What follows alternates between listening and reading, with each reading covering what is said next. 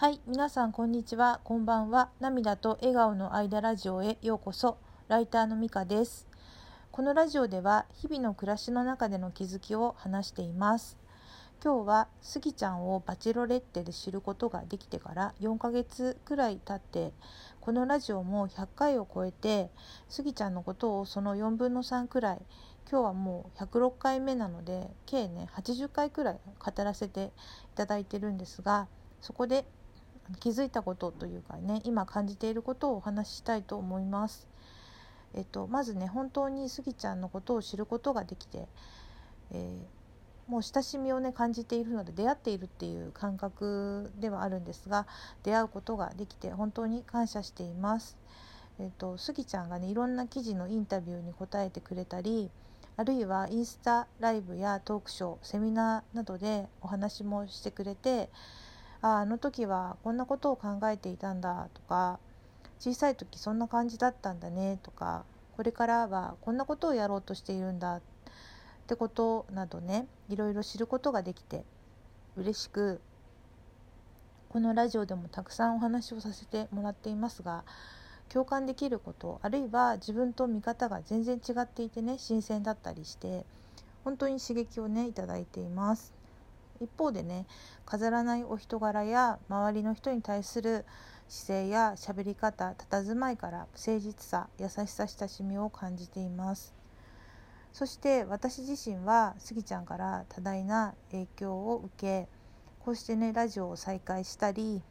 あのスギちゃんに気づかせてもらったアート的なものの見方を自分なりに生活に取り入れて楽しく毎日を過ごしています。またスギちゃんのいろんな発言や伝えてくれた考え方などを聞いて自分を顧みることもすごく多くなりました。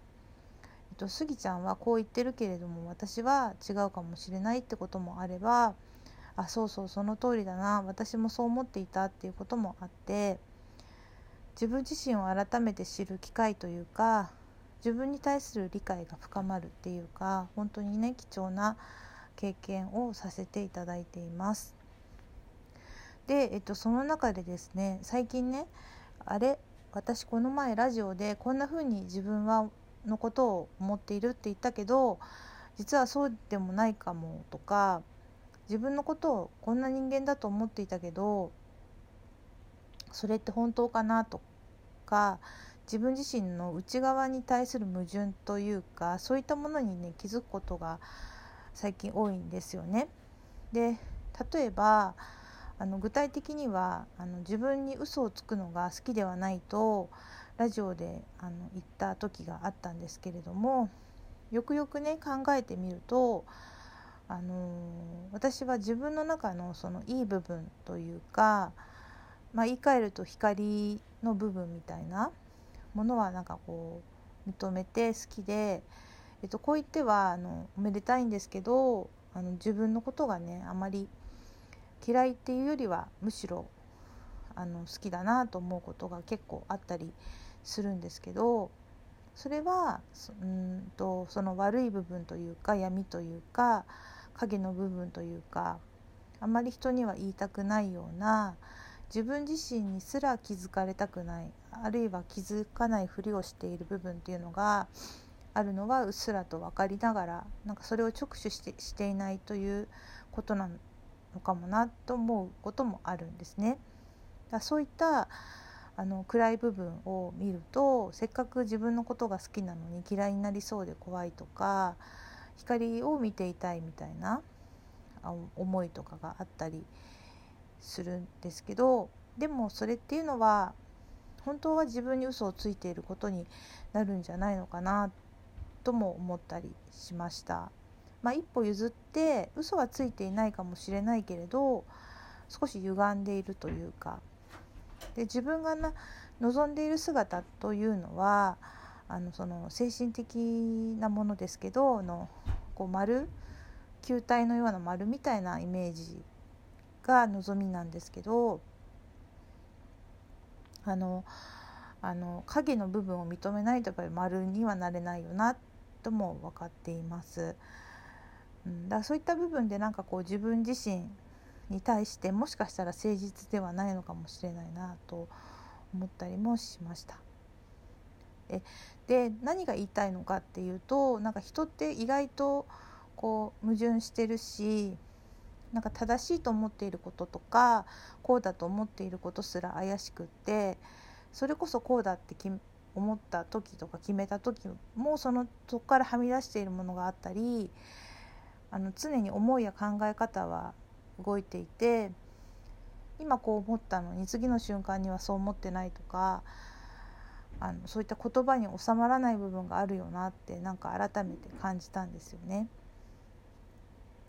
でスギちゃんの話に戻るんですけれどもずっと記事を読んだりお話を聞いたりしている中で、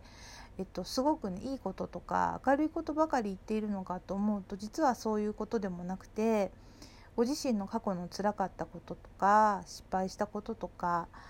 自分で自分のことをそれほど好きではないっていった発言とかそういうある意味ネガティブなことも語ってくれているんですよね。まあ、一方でネガティブなことっていうのは実はなくて物事の捉え方ですよねとも言っているんですよね。でだからそこから一般的にネガティブに捉えられることもそこで終わりにはしないというあの心の強さも感じます。そしてえっと